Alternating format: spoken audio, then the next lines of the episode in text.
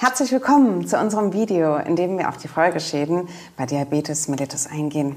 Um dir einen Eindruck der Krankheit zu vermitteln, haben wir zunächst mal ein paar Zahlen für dich, damit du den Umfang der Krankheit besser einschätzen kannst.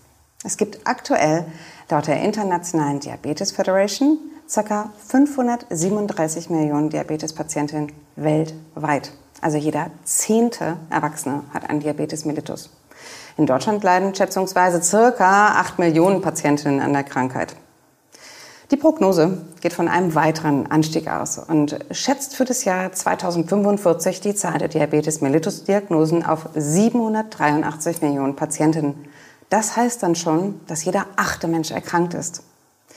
Diabetes mellitus war im Jahr 2021 weltweit für ca. 6,7 Millionen der Todesfälle verantwortlich. Das heißt, alle fünf Sekunden stirbt ein Mensch an den Folgen seiner Diabetes. Für unser Gesundheitssystem ist das ein ungeheurer finanzieller Mehraufwand, da alle Folgeerkrankungen der Diabetes mellitus Patientinnen selbstverständlich behandelt werden müssen. Im letzten Video aus unserer Diabetes-Reihe haben wir besprochen, dass Diabetes mellitus eine Stoffwechselerkrankung ist und als Leitsymptom eine chronische Hyperglykämie, also eine chronische erhöhte Blutglucose hat. Die zu späte oder unzureichende Behandlung führt dazu, dass ein Großteil der Patienten mit Diabetes mellitus schwerwiegende Folgeerkrankungen entwickeln können. Allein in Deutschland macht das alle zwölf Minuten ein Schlaganfall aus alle 19 Minuten ein Herzinfarkt oder eine Amputation, alle 60 Minuten eine neue Dialysepflicht und alle 90 Minuten ein Herzinfarkt. Heute sprechen wir mit Becky über Diabetes mellitus und die Folgeschäden. Und ich möchte das Video starten, weil wir uns endlich persönlich hier treffen in unserem Studio. Das letzte Mal haben wir nämlich irgendwie das Video ähm, online halten müssen, da du in Hamburg wohnst, wir in Berlin sind. Und heute treffen wir uns hier und ich freue mich ganz doll. Schön, dass du da bist, Becky. Ja, schön, dass ich hier sein kann. Ich freue mich auch. Genau. Lass uns irgendwie über die Folgeschäden sprechen. Wie kommt es ganz im Allgemeinen irgendwie dazu, dass man Folgeschäden bei Diabetes mellitus entwickelt? Ja, also es spielen natürlich ähm, mehrere Faktoren dabei eine Rolle. Wir können einmal an die Diabetesdauer denken. Das ist natürlich, je länger ein Patient einen Diabetes mellitus hat, desto eher wahrscheinlich ist es, dass er irgendwann Folgeerkrankungen äh, entwickelt. Mhm. Oft ist es aber auch so, wenn wir jetzt gerade an Typ 2 Diabetes mellitus denken, dass die Diagnose oft zu spät kommt oder ähm, ja einfach schon Folgeschäden da sind, obwohl der Patient noch niemals eine Diagnose erhalten hat. Da wollen wir natürlich so ein bisschen die Schritte vorangehen, eben Prävention ganz ganz wichtig, dass wir es eben mhm. vorher entdecken und natürlich ähm, eine nicht adäquate Blutzuckereinstellung ist natürlich mhm. eine erhebliche Gefahr dafür, dass man Folgeerkrankungen entwickelt.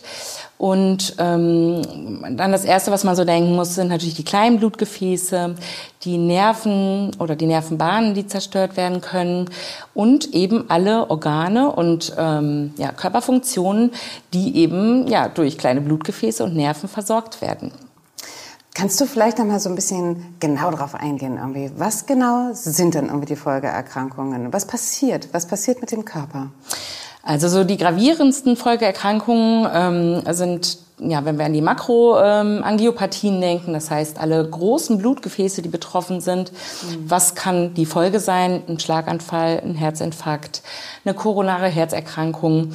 Ähm, das sind so die gravierendsten Folgeerkrankungen, würde ich jetzt mal sagen.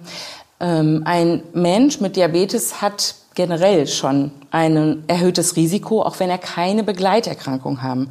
Wenn wir uns jetzt aber Patienten mit Folgeerkrankungen angucken, treten die oft nicht alleine auf. Ne? Das mhm. heißt, es sind mehrere Körperstrukturen ähm, schon angegriffen durch den hohen Blutzucker. Ähm, wir haben oft multifaktorielles Geschehen mit ähm, erhöhten Entzündungsparametern, mit Bewegungsmangel, mit ja, Übergewicht, unpassender Ernährung, mhm. spielt immer sehr viel zusammen. Und es ist so, dass der hohe Blutzucker oder ich sag mal, wenn der Blutzucker sehr doll schwankt, nicht adäquat eingestellt ist, dass da wirklich zuerst die kleinen Blutgefäße äh, geschädigt werden können. Dann sprechen wir von einer Mikroangiopathie. Mhm. Ähm, und später eben auch die großen Blutgefäße, Makroangiopathien. Also Schlaganfall, Herzinfarktrisiko ist sowieso erhöht. Mhm. Wenn jetzt aber zum Beispiel noch eine, ähm, Mus äh, eine Herzmuskelschwäche vorliegt oder der Patient raucht oder eben noch Übergewicht hat, potenziert sich natürlich das Risiko. Mhm. Und ähm, dann kann man jetzt weitergehen im Körper. Wo sind überhaupt kleine Blutgefäße? Das beim Diabetes muss man auch immer sofort an die Augen denken. Nämlich die kleinen Blutgefäße im Auge können halt relativ schnell verstopfen, sage ich mal. Mhm. Die Struktur ändert sich in den Blutgefäßen und es kann zu einer Retinopathie kommen. Retinopathie heißt die Netzhautschädigung. Und das ist, das hat vielleicht auch schon mal jeder gehört, da ist kann es eben bis zur Erblindung tatsächlich führen. Mm, und ja, dann geht es auch, dass der Augeninnendruck erhöht sein kann. Da sprechen wir von einer Makula, vom Makulaödem oder Makuladegeneration, ähm, weil der Zucker osmotisch wirkt, das heißt wasseranziehend. Und wenn man sich jetzt vorstellt, der Blutzucker ist permanent erhöht, haben wir ganz andere Flüssigkeitsverteilung im Körper, auch in den Blutgefäßen, in den Nervenzellen. Das heißt, die Linse zieht zu viel Wasser, es können Ödeme, also Wasseransammlungen entstehen. Da, dadurch ist das Sehen gemindert. Und ähm, ja, es können verschiedene Aussackungen, Blutungen auftreten. Es können sich neue Gefäße bilden, die eben sehr fragil sind. Dadurch kommt es noch eher zur Einblutung. Und ähm, dann können wir weitergehen. Wo sind noch kleine Blutgefäße? In den Nieren. Ähm, wenn da eben die Filtrationsleistung eingeschränkt ist, kann es auch zu einem ja, kompletten Verlust der Nierenfunktion führen, bis hin zur Nierenersatztherapie. Das hat, bestimmt, hat man bestimmt auch schon mal im Zusammenhang mit Diabetes gehört, Dialyse. Mhm. Ähm, genauso hatten wie wir das, auch gerade irgendwie schon gehört, ne, bei den Zahlen irgendwie so, dass irgendwie da ja irgendwie Genau. auch irgendwie, ne, was hatten wir, alle 19 Minuten Dialyse? genau. Hier alle 60 Minuten irgendwie 60 sogar. Dialyse. Ähm, hat man gar nicht so auf dem Schirm, ne? dass, Mhm. dass das irgendwie so ähm, eine Ja. Begleiterscheinung einfach sein kann. Ne? Ja, und ich finde immer so beim Diabetes ist es so, ich meine, man kennt immer irgendwen, der Diabetes hat. Und man hört ja auch so, oh, meine Oma hat das oder ja, meine Schwester hat das auch. Und es wird oft so einfach normalisiert. Ne? also der hat ein bisschen Zucker und der nimmt aber jetzt Tabletten. Er hat eigentlich keinen Zucker mehr. Aber was es tatsächlich fürs Gesundheitssystem bedeutet, für den Körper generell, für die wirklich ähm, schwerwiegenden Folgeerkrankungen. Ne? Weil wir reden jetzt von Dialysepflichtigkeit, wir reden von ähm, ja, massiven ähm, arteriosklerotischen Veränderungen, also wirklich Gefäßverkalkungen, die dann eben zum Schlaganfall, Herzinfarkt führen können.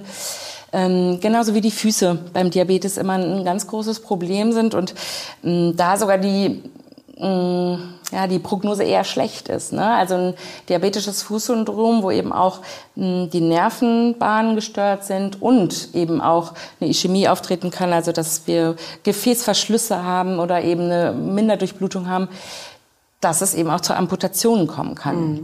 Dazu wollen wir ja auch noch mal irgendwie tatsächlich irgendwie, da greifen wir jetzt so ein bisschen vor, Genau. noch mal ein Video Genau, das drehen, machen wir denn wir mal finden, wir hatten darüber gesprochen im Vorfeld, hatten gesagt, gerade irgendwie das diabetische Fußsyndrom ist eigentlich irgendwie so ein Thema, was so umfangreich ist, dass wir euch auf jeden Fall irgendwie dazu irgendwie noch mal ein ganz gesondertes Video einstellen werden, denn ähm, das Thema bespricht Becky dann irgendwie noch mal mit uns. Sag mal mal ganz kurz die ähm, Folgeerscheinungen, die du jetzt gerade, oder Folgeerkrankungen, die gerade irgendwie erwähnt hast, irgendwie so. Ist es ähm, Diabetes mellitus Typ unabhängig oder ist das jetzt speziell nur der Typ 2 oder eher der, Typ 1, ähm, der ähm, mit diesen Erkrankungen irgendwie dann äh, sich auseinandersetzen muss? Oder ist das egal? Eigentlich, ich sage jetzt mal grob, kurz beantwortet, wäre es egal. Man kann mit dem Typ 1 Diabetes und mit dem Typ 2 Diabetes Folgeerkrankungen erwarten oder eben auch nicht. Es ist aber auch nicht immer gesagt. Also es ist jetzt nicht so, dass ich sage, jeder Diabetespatient kriegt auf jeden Fall Folgeerkrankungen.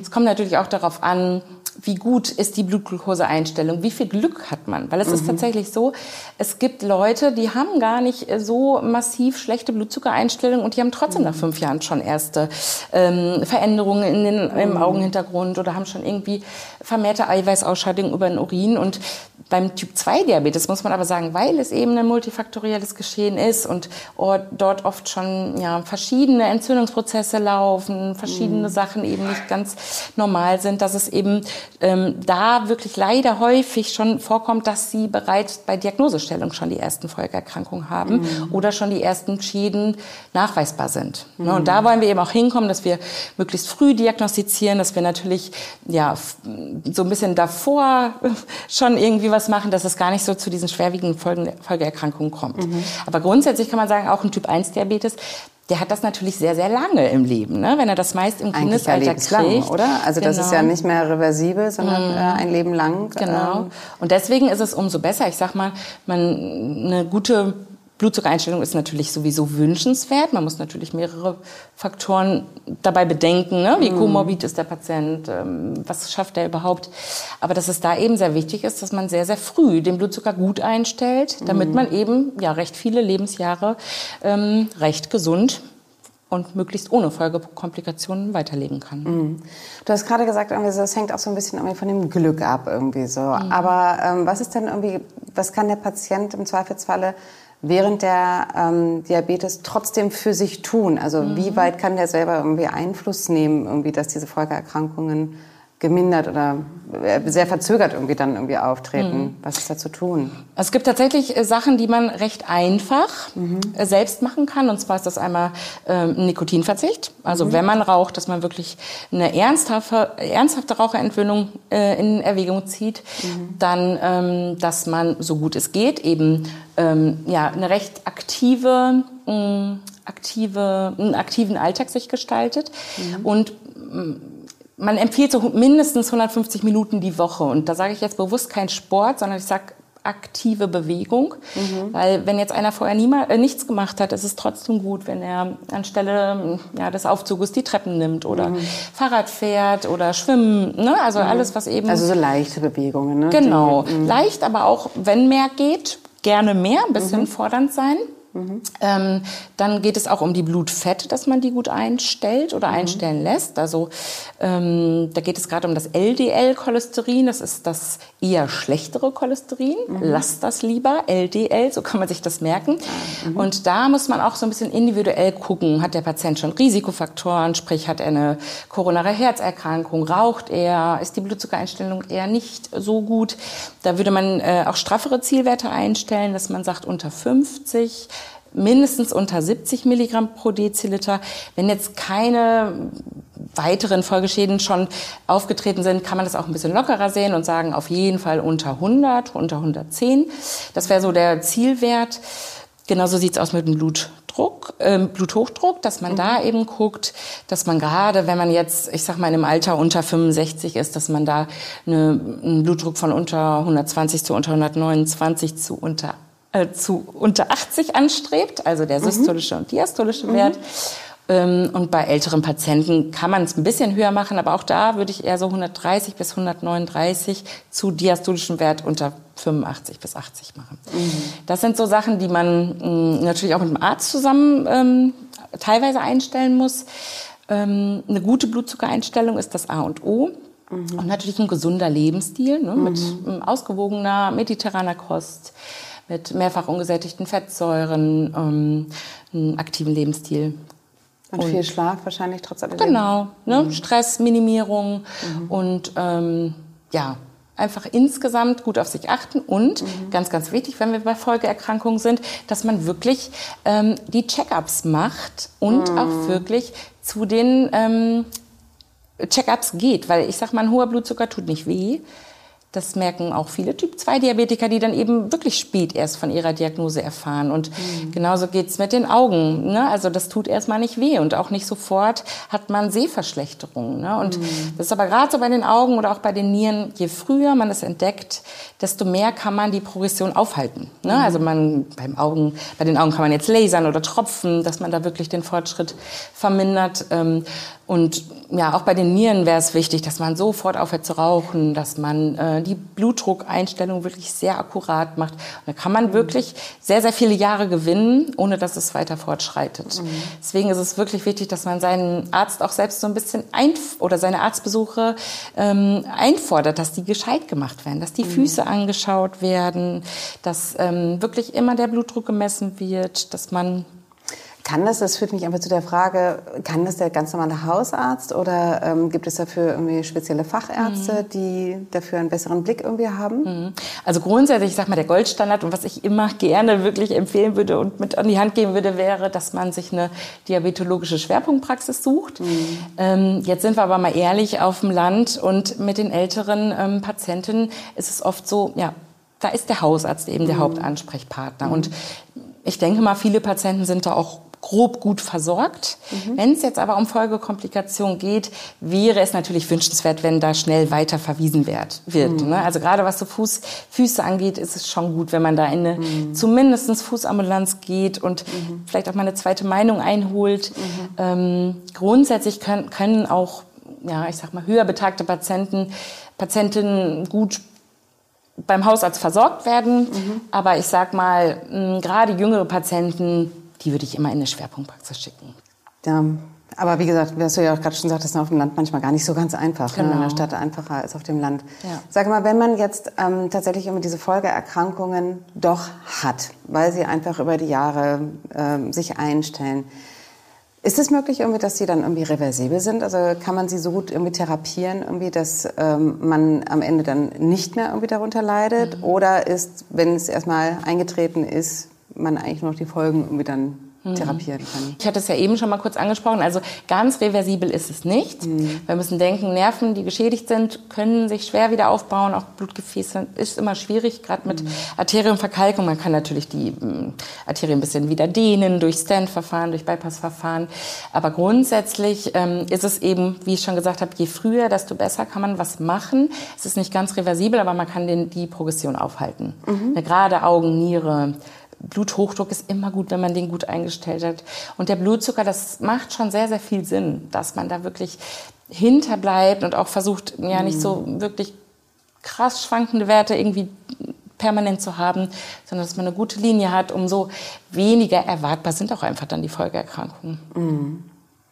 Also da kommt ja wahnsinnig irgendwie dieses, ähm, dieses Sprichwort My Body is my Temple irgendwie mhm. zum Einsatz irgendwie, ne? Dass man also wirklich irgendwie sich die Zeit nimmt, irgendwie auf sich selber zu achten, dass man wirklich ähm, äh, guckt irgendwie, ne? Wo zwickt's oder was ist los oder ähm, ja, was habe ich eigentlich mhm. tatsächlich? Mhm. Ne? Und, und ich glaube, irgendwie das äh, ganz große Wort ist tatsächlich mal auch zu sagen, nein. Hm. Ich mache das mal nicht. Ich muss nicht hm. auf allen Hochzeiten tanzen. Hm. Irgendwie das, was wir versuchen, wahrscheinlich jetzt alle gerade irgendwie nach Corona irgendwie so ein bisschen uns irgendwie selber hm. mal wieder irgendwie zu sagen, irgendwie so auch mal so zu sagen, nein und diese Resilienz irgendwie zu lernen, genau. ähm, ist, glaube ich, irgendwie, wenn man eben an Diabetes mellitus Typ 1 oder Typ 2 leidet, dann extrem wichtig. Ja. Ihr Lieben da draußen, wir hoffen irgendwie, dieses Video hat euch äh, eine ganze Menge ähm, erklären können, irgendwie, welche Folgeerkrankungen äh, bei dem Diabetes mellitus Typ 1 und Typ 2 ähm, auftreten können. Ähm, Becky ist tatsächlich selber Patientin, ähm, hat den Diabetes mellitus Typ 1 seit 23 Jahren und hat selber irgendwie auch zehn Jahre als äh, diabetische Beraterin gearbeitet. Das heißt, irgendwie, das ist dein Job, all das äh, zu wissen, was du hier jetzt irgendwie alles erzählt hast. Tatsächlich haben wir es irgendwie auch nochmal ähm, kurze Zahlen irgendwie recherchiert, um auf dem genauesten Stand zu sein. Ähm, ich danke dir von ganzem Herzen, dass du deine Erfahrung, dein Wissen, deine ganzen Kenntnisse über Diabetes mit uns hier geteilt hast. Wenn du möchtest, schreib gerne in die Kommentarzeile ähm, noch einen Wunsch, ein Thema, ähm, etwas, was dich bewegt, irgendwie rein. Ähm, wir teilen das mit dir, Becky, und ähm, geben gerne noch weitere Erfahrungen weiter. Ansonsten, das nächste Video ist quasi in der Pipeline und wir freuen uns auf dich. Mach's gut. Tschüss. Tschüss.